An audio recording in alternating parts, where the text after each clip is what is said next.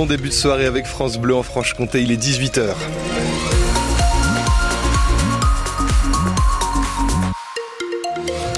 Sur la route ce soir, on a deux arbres qui sont euh, tombés. Le premier entre Amanier et Roulant, ça se passe sur la départementale 683.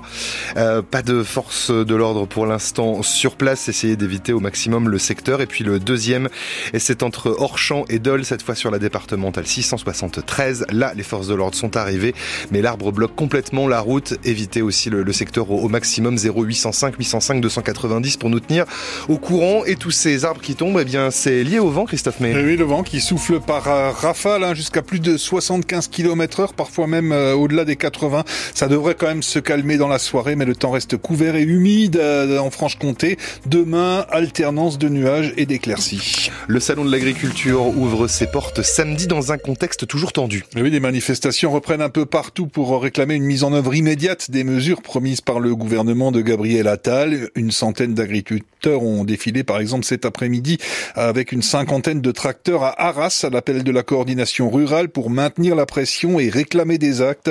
Manifestation également par exemple à Beauvais, Compiègne, Senlis, cette fois sous la bannière de la FNSEA. C'est dans ce contexte qu'un jeune couple d'éleveurs des écorces près de Mèche, Céline et Romuald Degois, se préparent à faire la route vers le parc des expositions de la Porte de Versailles avec Shannon, leur vache sélectionnée pour le concours général de la Montbéliarde. 47 bêtes défileront sur le ring central du salon. Ce sera le samedi 2 mars. Christophe Beck a rencontré Shannon et ses propriétaires fiers de leur championne. Derrière la lourde porte coulissante, une véritable star. C'est Shannon qui fait sa sieste. C'est une vraie star. Hein oui.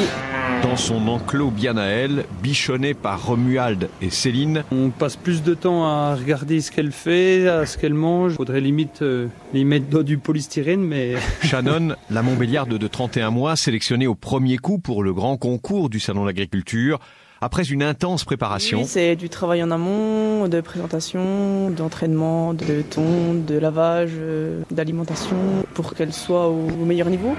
Lauréate de la meilleure mamelle espoir cet automne au comice de Mèche. C'est une fierté parce qu'on est vraiment passionné de vaches. Et euh, Sur la crise agricole, Céline et Romuald suivent l'évolution depuis leur zone comptée du Haut-Doubs, plutôt préservée. On est certes peut-être euh, moins impacté au niveau du prix du lait. Après, on est touché indirectement, je pense, avec toutes ces énormes... Mais ils s'attendent tous les deux à un salon plus que chahuté. C'est sûr que là, le salon cette année, plus le contexte, euh, je pense que nos politiques euh, oui, seront attendus. Ils attendaient euh, maintenant le président. À notre président de convaincre et de, de faire ce qu'il faut. Céline et Romuald partiront pour le salon d'agriculture à Paris mardi prochain. Ils ne verront donc pas Emmanuel Macron. Le président de la République participera samedi au Salon de l'Agriculture sur le ring central à un débat avec l'ensemble des acteurs du monde agricole. C'est ce qu'a annoncé cet après-midi l'Élysée.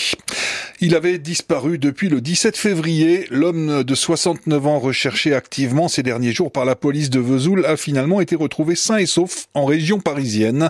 Il était en fait parti se faire opérer sans prévenir son entourage. Au vu de son âge, la police avait jugé la disparition inquiétante.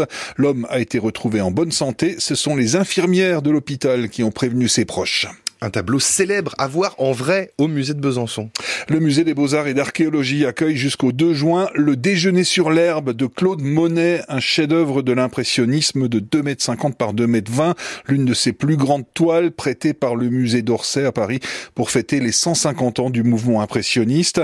Un tableau que vous connaissez forcément pour l'avoir vu peut-être à Paris, mais sûrement à travers des reproductions multiples et variées, calendriers, marque-pages et autres mugs à l'effigie de ce monument de l'impressionnisme.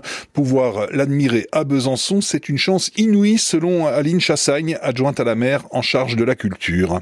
On est sur une scène de la vie de tous les jours avec euh, voilà un peintre qui parle à beaucoup de gens. Donc euh, j'espère et je pense que les gens qui sont euh, connaisseurs ou pas connaisseurs, petits, grands, touristes, gens du coin, toutes ces personnes vont avoir envie de venir le voir en vrai puisqu'ils ont sans doute été confrontés dans leur vie à le voir voilà dans des journaux, à la télévision, en entendre parler à la radio.